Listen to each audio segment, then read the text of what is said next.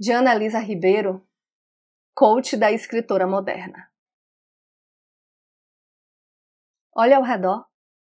Tens uma vida desinteressante. Não nasceste de pais sofridos, avô fugido de guerra. Uma vida assim não faz vingar literatura alguma. Cuida de tua biografia.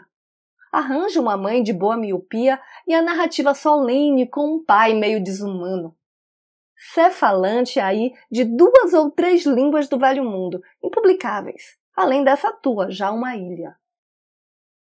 Afronta a linearidade e o previsível com tua narrativa.